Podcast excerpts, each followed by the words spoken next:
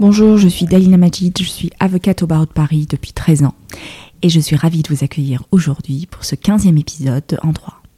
Mon objectif est de vous permettre en 6 minutes d'écoute de retenir l'essentiel d'une actualité juridique ou d'un thème de droit qui portera essentiellement en droit de la propriété intellectuelle et en droit du travail.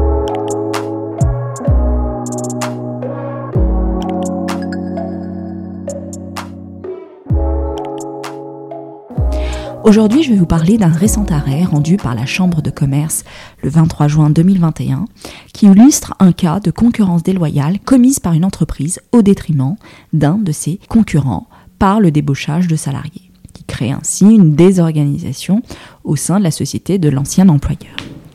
Dans cet arrêt, 13 salariés ont démissionné sur une courte période, s'étalant sur un mois, et ont été immédiatement recrutés par une autre société concurrente. La société lésée, qu'on va appeler société Stress Industrie, après avoir fait diligenter un constat d'huissier de justice, autorisé par le juge dans les ordinateurs de la société mise en cause qu'on va appeler société Zen, a assigné devant le tribunal de commerce la société Zen en réparation du préjudice causé par des actes de concurrence déloyale. La Cour d'appel a jugé que la société Zen qui a débauché les salariés de la société Stress, qui est une société concurrente, a commis des actes de concurrence déloyale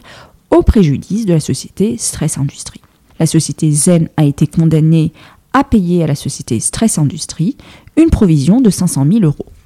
Selon la Cour d'appel, la société Zen a commis des actes de concurrence déloyale au préjudice de la société Stress Industrie, qui est caractérisée par le débauchage massif de la moitié de la masse salariale d'un des services de la société Stress Industrie, ce qui a entraîné une désorganisation du service, et ce d'autant plus qu'il concernait la partie la plus qualifiée du personnel. La Cour d'appel a rejeté le pourvoi formé par la société Zen et a retenu la concurrence déloyale en adoptant la même position que la Cour d'appel à savoir que les juges ont constaté qu'entre la fin de l'année 2014 et le début de l'année 2015, le chef d'équipe du service dit catalyseur, son adjoint et 11 autres salariés employés par la société Stress Industrie, au sein de ces services, comprenant une vingtaine de personnes, ont démissionné pour être embauchés aux mêmes fonctions par la société Zen. Les juges estiment que ces départs qui ont concerné la partie la plus qualifiée du personnel et qui ne pouvaient s'expliquer par des motifs tenant à de mauvaises conditions de travail chez la société Stress Industrie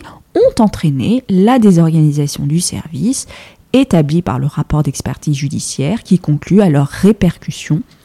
tant sur l'organisation des chantiers que sur les procédures d'appel d'offres et établit une corrélation avec la perte d'activité et de chiffre d'affaires subie par la société Stress Industrie à partir de l'année 2015. Aussi, les juges relèvent que la société Zen ne conteste pas avoir incité les salariés concernés à quitter l'entreprise par l'intermédiaire d'un de ses salariés qui a sélectionné donc ses collègues les plus compétents pour proposer leur nom à la société Zen,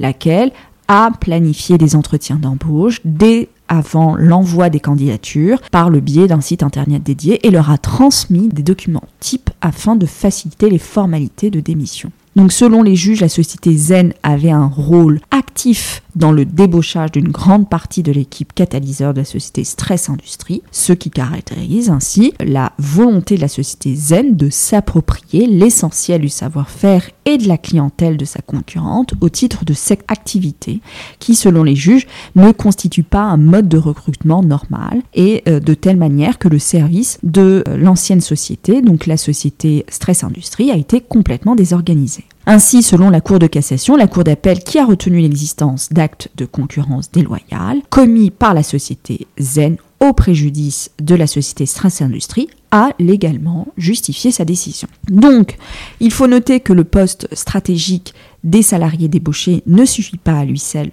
pour démontrer que leur départ désorganise l'entreprise de leur ancien employeur, encore faut-il démontrer concrètement en quoi leur départ entraîne une telle organisation. Tout comme le nombre de salariés débauchés n'est pas non plus un critère à lui seul déterminant, en ce qu'il a déjà été jugé que le débauchage d'un seul salarié peut suffire à euh, désorganiser une entreprise. Aussi, il est intéressant euh, de retenir qu'il a déjà été jugé que le départ des salariés qui s'explique par leurs mauvaises conditions de travail et leur recrutement massif par une autre société concurrente n'a pas été euh, sanctionné en ce que leur démission était liée aux mauvaises conditions de travail. Donc l'ancien employeur était lui-même responsable du départ de ses salariés et de la désorganisation de son entreprise. Merci de m'avoir écouté. Vous pouvez retrouver cet épisode sur mon blog www.dalilamajid.blog. Si vous avez des questions, n'hésitez surtout pas à me contacter, me proposer des sujets qui vous intéressent. Vous trouverez donc mes coordonnées sur mon blog. Si l'épisode vous a plu, j'apprécierais que vous me laissiez une note 5 étoiles sur un avis ou un avis sur Apple Podcast ou tout simplement parler autour de vous afin que je puisse continuer l'aventure avec des épisodes juridiques. D'ici là, je vous dis à très bientôt et branchez vos écouteurs pour un prochain podcast.